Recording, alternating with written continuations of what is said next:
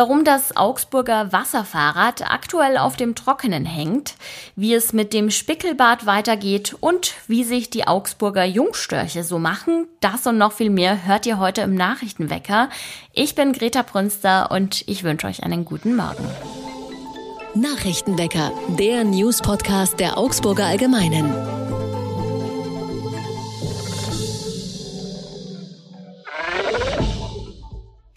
Es ist schon seit mehreren Jahren eine Attraktion in Augsburg, das Fahrrad, das über dem mittleren Lech hängt, gerade so weit im Wasser, dass sich die Pedale und die Räder drehen.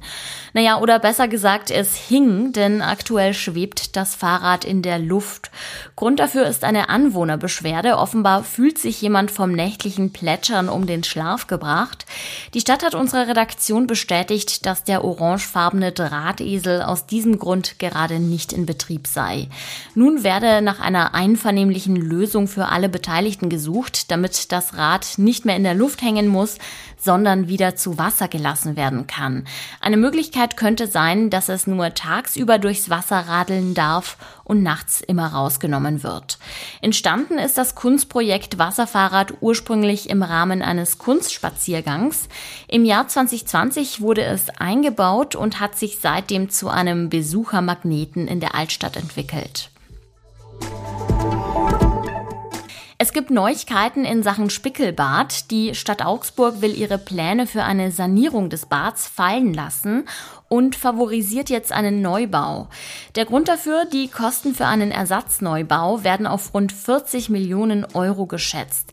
Sie liegen aufgrund der vielen aktuellen Mängel des derzeitigen Bades damit nur 1,5 Prozent höher als die Kosten für eine Sanierung.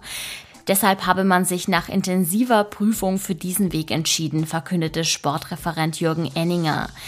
Der Hoffnung, dass ein Neubau dann auch gleich ein 50-Meter-Becken beherbergen könnte, erteilte er allerdings direkt eine Absage. Es handele sich um einen Ersatzbau mit dem Ziel, die bestehenden Wasserflächen zu erhalten. Würde man ein 50-Meter-Becken mit einbauen, das es in Augsburg aktuell so ja nicht gibt, dann würden die Kosten auf bis zu 100 Millionen Euro steigen und das könne man nicht stemmen. Die Ausländerbehörde in Augsburg ist zuständig für rund 80.000 Menschen. Sie soll jetzt schneller werden, etwa bei Einbürgerungen oder beim Zuzug von Arbeitskräften. Gerade für Ausländer ist ein Besuch auf dem Amt oft mit Ängsten und Bedenken verbunden. Diese Hemmschwellen sollen abgebaut werden. Der CSU-Politiker Frank Pinch verwies dabei auch auf wichtige Fachkräfte aus dem Ausland. Die dürfe man nicht durch komplizierte Verfahren verschrecken. Wer Wer zum Beispiel an der Augsburger Uniklinik als Krankenpfleger arbeiten wolle, der dürfe nicht durch Wartezeiten und Hindernisse etwa bei der Anerkennung der Berufsausbildung abgeschreckt werden. Damit die Behörde schneller arbeiten kann, sollen unter anderem neue Stellen bewilligt werden. Außerdem soll die Ausländerbehörde künftig besser erreichbar sein, telefonisch, digital und mit einer Art eigenem Bürgerbüro. Wir wagen einen Blick aufs heutige Wetter. Wolkig und windig, so lässt es sich am besten beschreiben. Die Temperaturen liegen zwischen 11 und 22 Grad.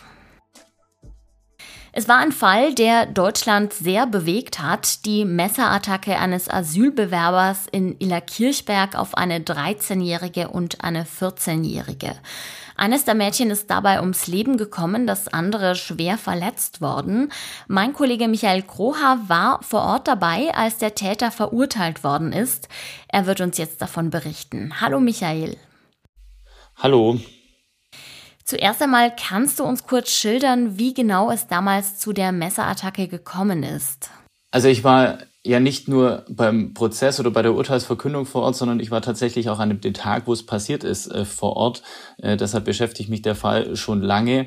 Ähm, damals, es war Montagmorgen, Dezember, 5. Dezember, ähm, ist der Angeklagte jetzt verurteilt äh, aus seiner Flüchtlingsunterkunft gekommen in Illerkirchberg, wollte zur Bushaltestelle um dann, so war erst die Annahme äh, beim Landratsamt, sich einen Pass zu erpressen mit einem Messer, um dann ins Ausland zu reisen, um dort eine Frau zu heiraten.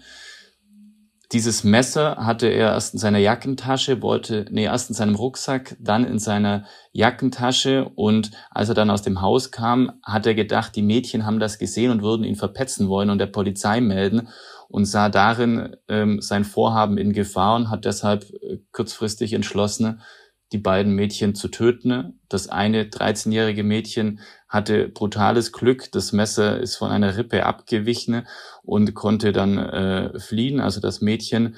Und dann hat er es auf das 14-jährige Mädchen abgesehen, die Ece, und auf die hat er brutal eingestochen mit, ich glaube, es waren 19 Stiche und die ist dann später im Krankenhaus verblutet. Bei der Urteilsverkündung hat der Vorsitzende Richter dann aber ein anderes Motiv dargelegt als das, was die Staatsanwaltschaft eigentlich ermittelt hat. Nämlich sagte der Richter, der Mann habe aus Rache gehandelt, aus reinem Vernichtungswillen. Er habe den zuständigen Landratsamtmitarbeiter dafür büßen lassen wollen, dass er sein ganzes Leben zerstört hat. Wie hat denn das Gericht jetzt entschieden? Welche Strafe bekommt der Täter? Der Asylbewerber aus Eritrea ist zu einer lebenslangen Freiheitsstrafe verurteilt worden und das Gericht hat auch die besonders schwere Schuld festgestellt. Das hat zur Folge, dass eine vorzeitige Entlassung bzw. eine Entlassung nach 15 Jahren nahezu ausgeschlossen ist. Ähm, es wird zwar dann später auch nochmal geprüft, ob er vielleicht freigelassen werden kann, aber durch diese Feststellung ist das eigentlich nahezu ausgeschlossen. Du warst ja damals vor Ort, du warst auch jetzt wieder vor Ort bei der Gerichtsverhandlung. Wie war denn da die Stimmung vor Ort? Also es gab zwei im Publikum, zwei Personen. Es waren, glaube ich, ein jüngerer Mann und eine jüngere Frau.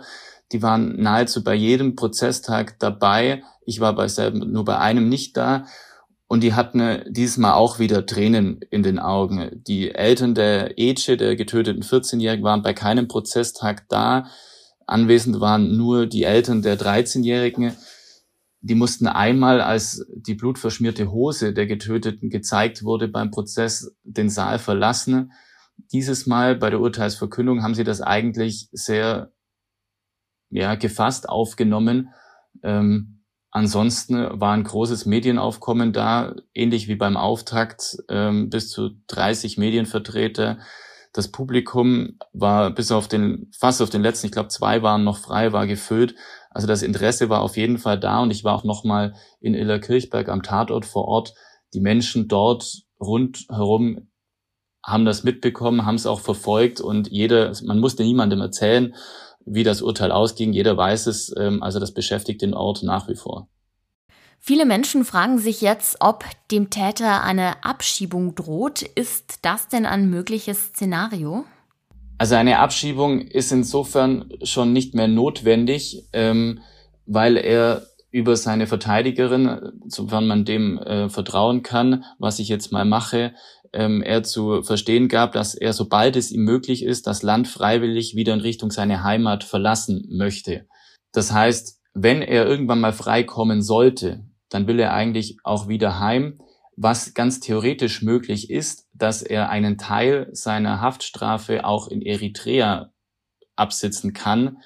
Ob das aber zustande kommt, muss die Staatsanwaltschaft prüfen und ist aus meiner Sicht auch unwahrscheinlich. Die Staatsanwältin hat mal erzählt, 15 Jahre ist das Minimum, was er in Deutschland absitzen muss und wahrscheinlich durch die Feststellung der besonders schweren Schuld werden es auch noch weitere Jahre sein. Also es, theoretisch ist es möglich, aber es gilt als sehr, sehr unwahrscheinlich.